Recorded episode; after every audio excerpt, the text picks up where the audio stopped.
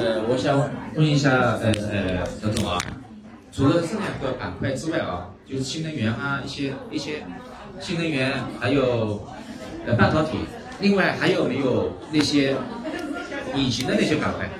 我们现在还不知道的板块，提前提前买进去的这些主题的基金。其实，因为像以前一样的白酒一样的，反正我们大家知道白酒了，那个白酒涨一塌糊涂，买进去也比较晚了。其实想做逆向布局是一件很难的事情。比如说现在跟您说一个行业，然后的话，它现在确实没涨，但是也不意味着它马上就会涨，现实就是这样子的结果。其实现在的很多赛道的长期机会是确定的，比如说你说中期机会，新能源肯定确定，原因很简单，因为在我们的这个中央的文件中间，到二零二五年，新能源车在新车销售中间的这个占比，就渗透率，它是有明文规定的。那么也就意味着新能源车在未来每个月的销量增长速度基本上是可以预见的。那新能源车衍生出去，你就会知道，比如说锂电池板块。为什么最近很牛，对不对？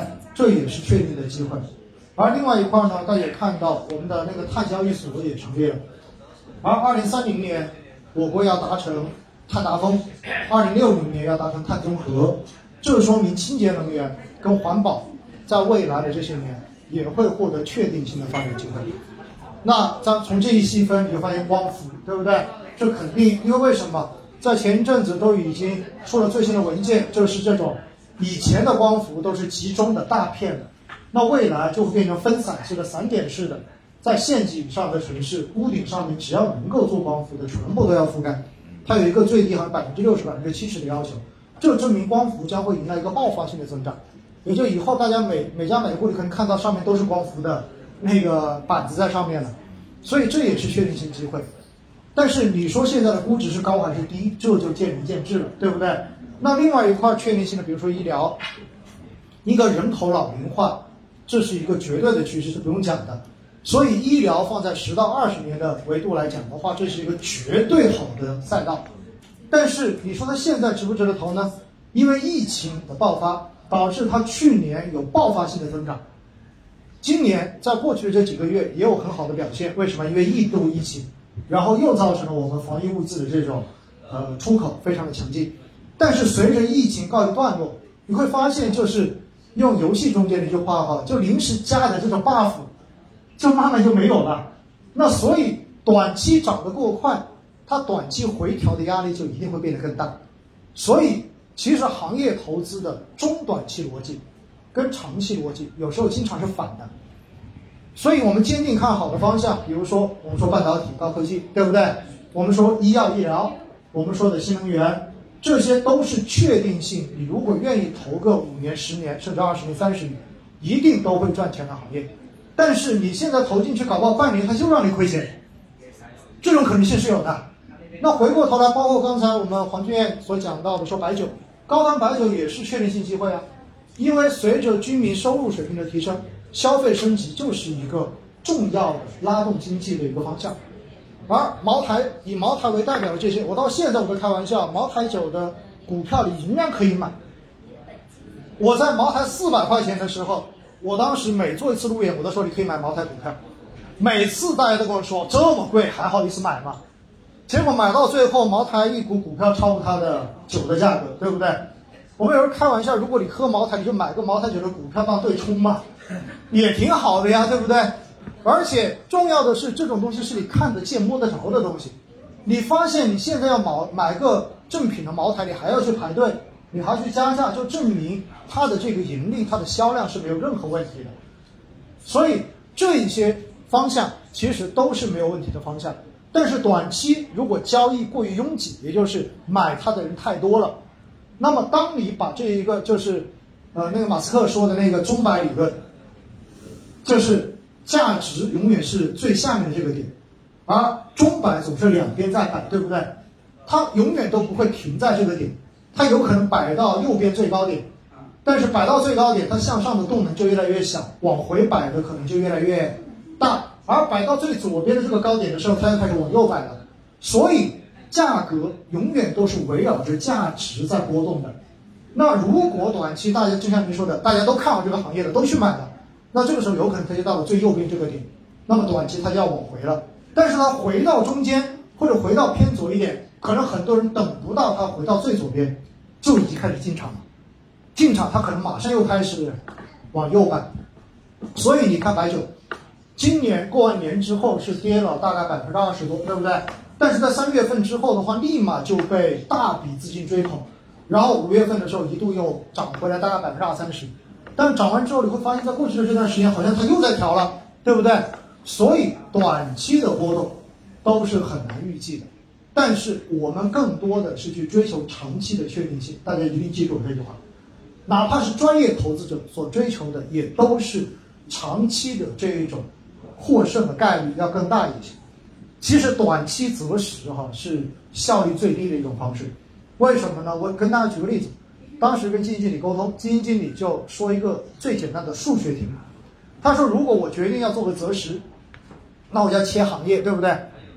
那我要做这样几个动作，第一步，我要觉得现在我买的这个行业已经贵了，这是第一个判断吧。第二个判断，我要选择一个合适的时间把它卖掉，这是第二个动作。第三个动作卖掉之后，我要选择去选一个我认为现在值得买的行业，这是第三步，对不对？接着第四步，我要选择在哪个价格把它买入，是不是四步？好，你觉得一个很牛的基金经理，每一步判断的正确率如果达到百分之多少，就算很牛了？大家觉得每一步的正确率达到百分之多少，就算很牛？我告诉大家，达到百分之七十就已经是很牛的基金经理了。